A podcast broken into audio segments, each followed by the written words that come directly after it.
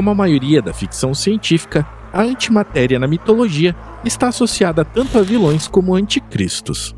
Mas ela também tem um papel menos destrutivo na ficção, como acontece na nave estelar de Star Trek, a Enterprise. Na série, ela produz energia quando um jato de matéria colide com a antimatéria, criando um plasma capaz de alimentar toda a espaçonave. Mas na nossa realidade, o que seria essa tal de antimatéria? Ela realmente existe? Não só existe, como deve estar formando um universo inteiro espelho ao nosso, em algum lugar onde ainda não conseguimos observar. E muito provavelmente, este lugar deve parecer bastante familiar ao nosso, mas para nossa segurança, devemos nos manter o mais distante possível dessa região, nos limitando apenas a observá-lo. Isso porque eu e você, a Terra, planetas e estrelas, somos formados de matéria, e a antimatéria é a forma de matéria que possui propriedades opostas à matéria normal.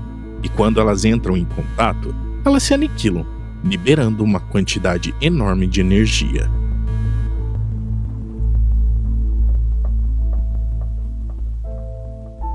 Mas o que é essa tal de antimatéria? Diferente do que a ficção prega, ela nada mais é do que um espelho da matéria. A verdade é que é um espelho particular que possui as mesmas propriedades de um espelho normal, mas suas propriedades são especiais, principalmente em termos de carga elétrica.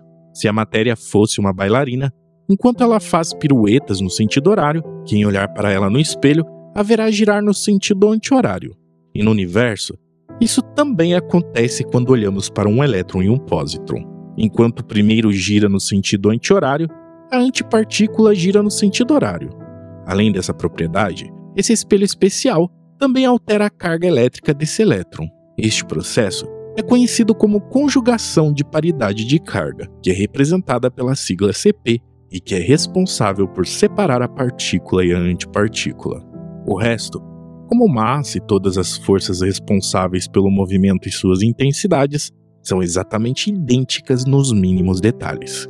A descoberta da antipartícula foi um importante episódio da história da ciência, comparável até mesmo com a descoberta da teoria da relatividade, que havia sido descoberta alguns anos antes.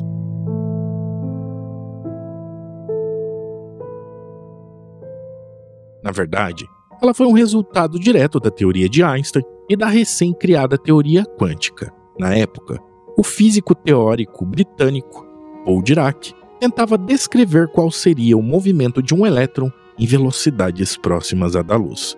Ou seja, do ponto de vista da mecânica quântica, um elétron relativístico, e acabou chegando nessa equação.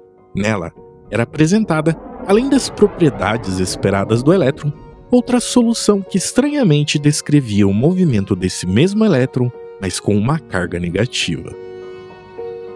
A verdade é que tanto a relatividade quanto a mecânica quântica trouxeram muitos conceitos estranhos e exóticos pelos padrões da época, e que continuam estranhos nos padrões de hoje.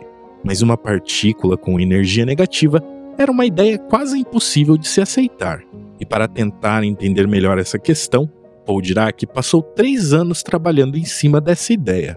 Para ele, uma equação tão simples e eficiente que descrevesse o movimento de um elétron relativístico em algumas de suas soluções, também responder soluções que aparentemente não faziam sentido físico era bastante estranho. Até que em 1931, ele descreveu uma nova partícula de massa igual e carga oposta ao elétron, responsável por soluções que demonstravam ter energia negativa. Seis meses depois, o físico americano Carl Anderson descobriu esse novo elétron carregado positivamente enquanto estudava eventos de raios cósmicos, e ele o chamou de positron. A uh, positron, or positive electron, is the identical twin of the well-known negative electron. Both positive and negative electrons are fundamental building blocks of the universe. Então surgiu a questão: porque apenas um elétron teria sua própria antipartícula. A equação formulada por Dirac servia para qualquer partícula com momento rotacional interno, conhecido como spin igual ao do elétron. E nos anos que se passaram, muitas outras partículas foram descobertas, sempre tendo uma antipartícula correspondente. Mas o mais curioso dessa descoberta era observar o que acontece quando um elétron encontra um pósitron ou um próton encontra um antipróton. As duas partículas se aniquilam, deixando de existir no espaço, produzindo um fóton. Além da energia contida no movimento dessas duas partículas que se aniquilaram, este fóton também carrega com ele a energia associada às massas dessas partículas.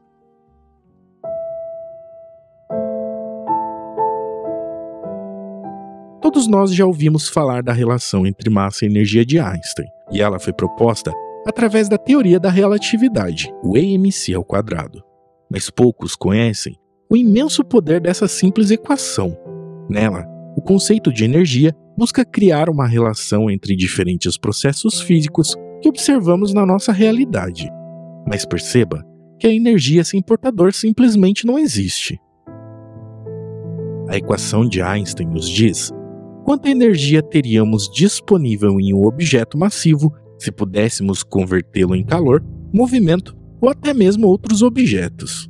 Acontece que a massa dessa energia é multiplicada por um número enorme, que é a velocidade da luz, o que revela que uma pequena massa pode produzir uma quantidade incrível de movimento ou calor. Um exemplo disso é um trem com 100 vagões carregados, pesando 10 mil toneladas viajando a 100 km por hora que equivale a apenas um milionésimo de grama de energia. Outra situação que nos dá uma noção da quantidade de energia contida na matéria é pensar que toda a destruição em Hiroshima foi causada por menos de uma grama de massa. Então, a energia nuclear, mesmo com todos os seus problemas e questões éticas, é até agora a única maneira econômica de acessar esse santo grau da energia.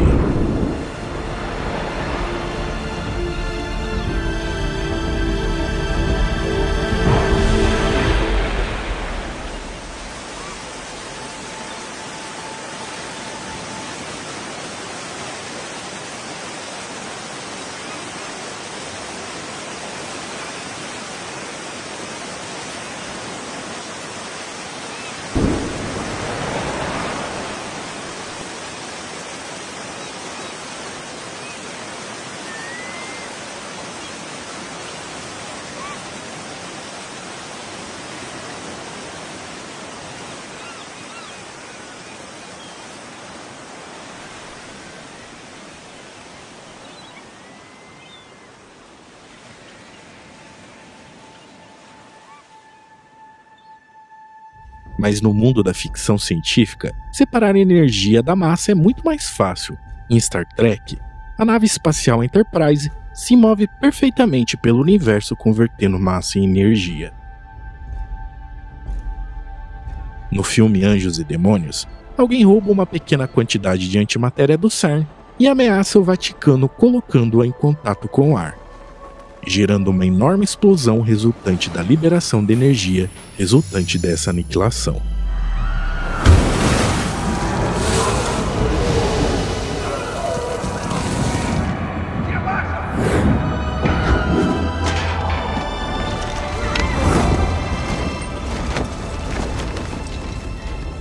Mas no mundo real, esses projetos são economicamente inviáveis tamanha dificuldade em fazê-los.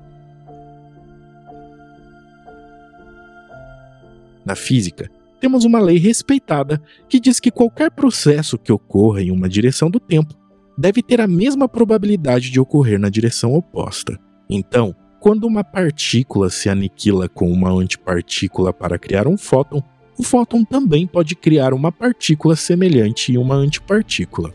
Esse processo de criação de partículas e antipartículas com fótons pode parecer estranho, mas já é realidade em laboratórios há muito tempo. E não apenas com o fóton, mas também com o gluon, que é o fóton das interações dos quarks, que são partículas elementares que formam a matéria. Quando um próton colide com outro próton vindo na direção oposta, como acontece no CERN, os gluons criam centenas de pares de partículas e antipartículas, que são coletadas por grandes detectores do LHC. Esse processo de criação de matéria e sua antimatéria é a única maneira que encontramos pela física atual que permite entender o processo de criação de matéria em nosso universo.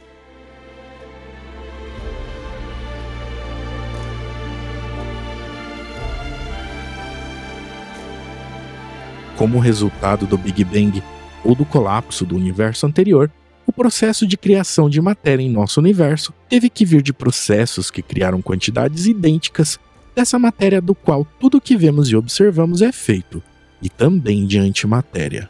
E se a mesma quantidade de matéria e antimatéria foi criada no início do universo, e nada mais impediu esse processo, é bastante possível haver estrelas e antiestrelas, planetas e antiplanetas, anãs brancas e anãs antibrancas, porque todas as propriedades da matéria também estão em algum lugar por lá, idêntica à antimatéria.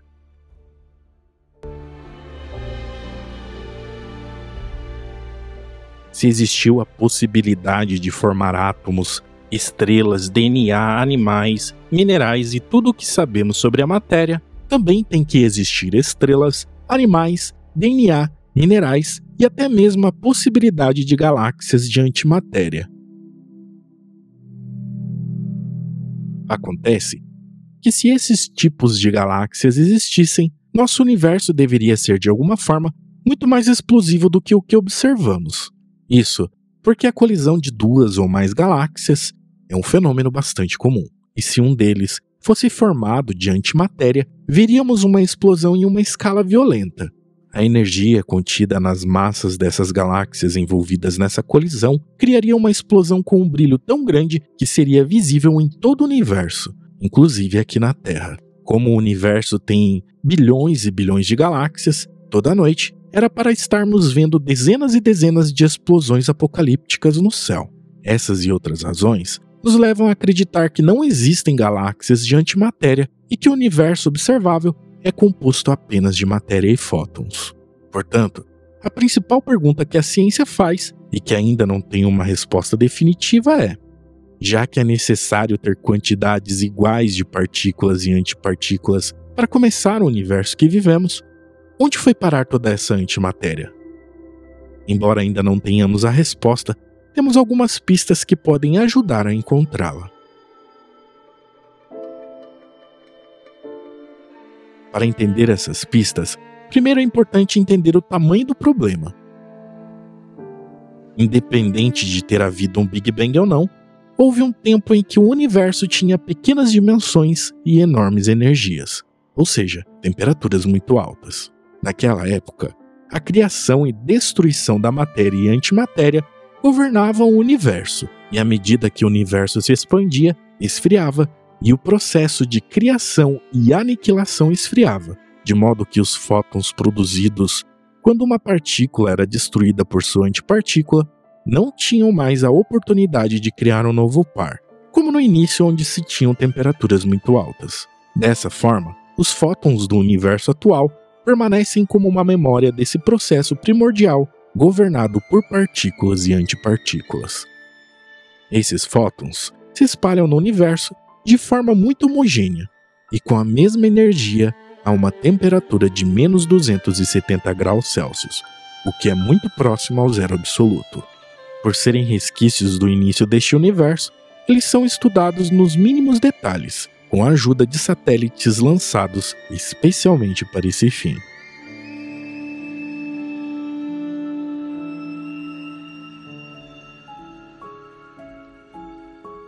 Nas observações, pequenas variações de temperatura e densidades têm implicações importantes para a compreensão da formação do universo.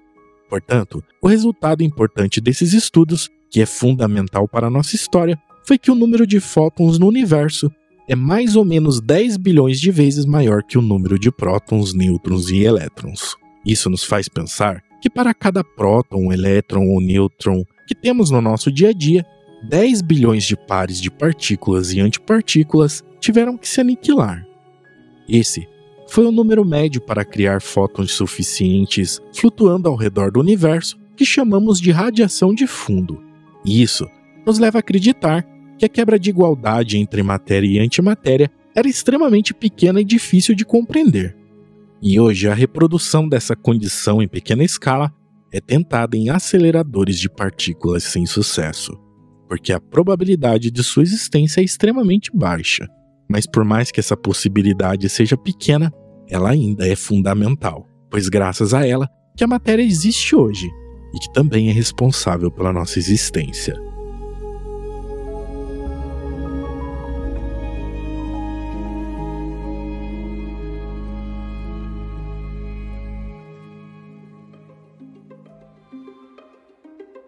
As pistas das condições que precisamos entender para entender essa quebra de simetria foram formuladas primeiramente pelo físico russo Andrei Dmitrievich Sakharov. A equação dele dizia que a primeira dessas condições requer que o próton ou seus quarks constituintes decaiam em fótons ou elétrons ou partículas semelhantes. A segunda é que a simetria seja quebrada. Além dessas condições, para evitar que a condição retorne às condições originais, o processo deve ser obrigatoriamente reversível. A primeira dessas condições foi testada até exaustão sem sucesso, quando um grande número de detectores de fótons foi colocado em grandes minas desativadas, na tentativa de detectar a presença de decaimentos de prótons. E nenhum decaimento foi observado. Então, pode-se concluir que, pelo menos nas condições atuais do universo, em temperaturas muito baixas e baixa concentração de matéria, a probabilidade de decaimento de prótons é claramente menor do que o necessário para o universo, uma condição que é exigida no experimento de Sakharov. Por outro lado, os físicos americanos James Cronin e Val Fitch descobriram em 1964 que no decaimento de alguns mesons, que é uma partícula composta por um quark e um antiquark, chamados de kaons, não adotava a simetria de espelho que falamos no início. A lei da reversibilidade, ao qual também falamos no início, que ocorreu em todos os processos físicos. E essa lei estava sendo quebrada pela primeira vez na história da física.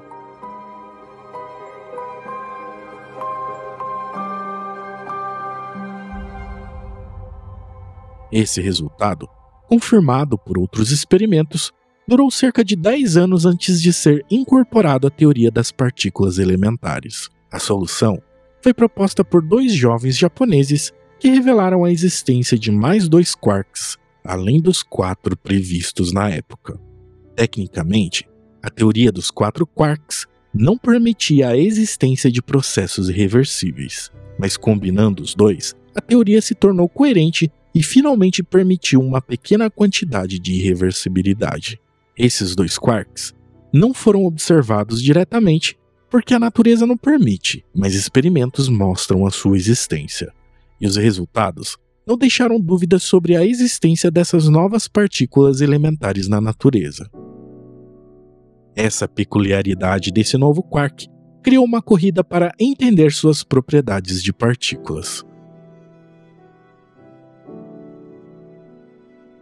E mais recentemente, um dos quatro detectores do acelerador do LHC foi quase que inteiramente dedicado a esses estudos, com o nome de LHCb, onde o B significa bottom ou built, que são os nomes dados a essa partícula. Embora essas assimetrias de CP aconteçam em condições pouco prováveis no universo, obtemos uma probabilidade muito pequena de que essa simetria fosse completamente responsável pela assimetria matéria e antimatéria do universo. Então, podemos dizer que descobrimos que os efeitos físicos obedecem à segunda condição de Sakharov, mas em quantidades muito menores do que as necessárias para explicar o nosso universo atual.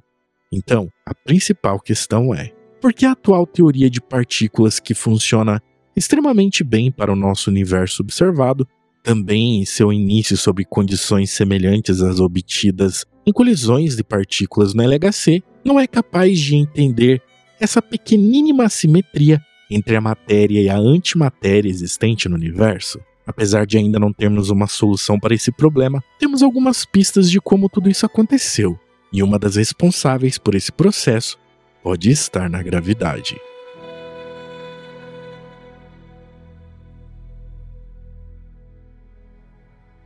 Segundo os professores do Centro Brasileiro de Pesquisas Físicas, Mário Novelo e Vicente Antunes, existem quatro tipos de forças fundamentais conhecidas na natureza. Entre elas está a gravitacional, a eletromagnética, a força forte e a força fraca.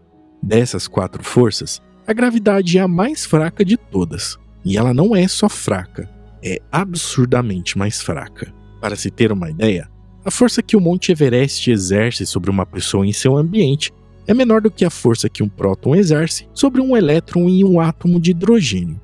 Portanto, a gravidade tem recebido pouca importância nos estudos da divergência entre matéria e antimatéria. Mas, segundo Mário e Vicente, se considerarmos que as dimensões do nosso universo eram infinitamente menores em seus estágios iniciais do que é hoje, contendo a mesma energia atual de bilhões de galáxias, além de, é claro, a radiação de fundo, que são os fótons produzidos pelo universo primitivo, concluímos que a gravidade interfere pouco no nascimento do universo, pois parece muito limitada. Mas quais leis da física que criamos para representar nosso universo atual ainda se aplicariam e quais seriam quebradas neste universo pequeno mas altamente energético. Como a física conhecida não tem explicação, devemos mudar algo em suas leis atuais para explicar esse enorme problema do desaparecimento dessa grande quantidade de antimatéria do universo. Em princípio, existem várias ideias que podem fornecer uma boa explicação. Uma delas é de que o universo em que vivemos é um evento único que não pode ser repetido, por isso é impossível saber se a teoria está correta ou não. No entanto, podemos dizer sem medo de errar que, se mudarmos as teorias que descrevem nosso universo, por mais pequena que seja essa mudança, nos leva a muitas consequências indesejáveis, dependendo de quem ou para quem.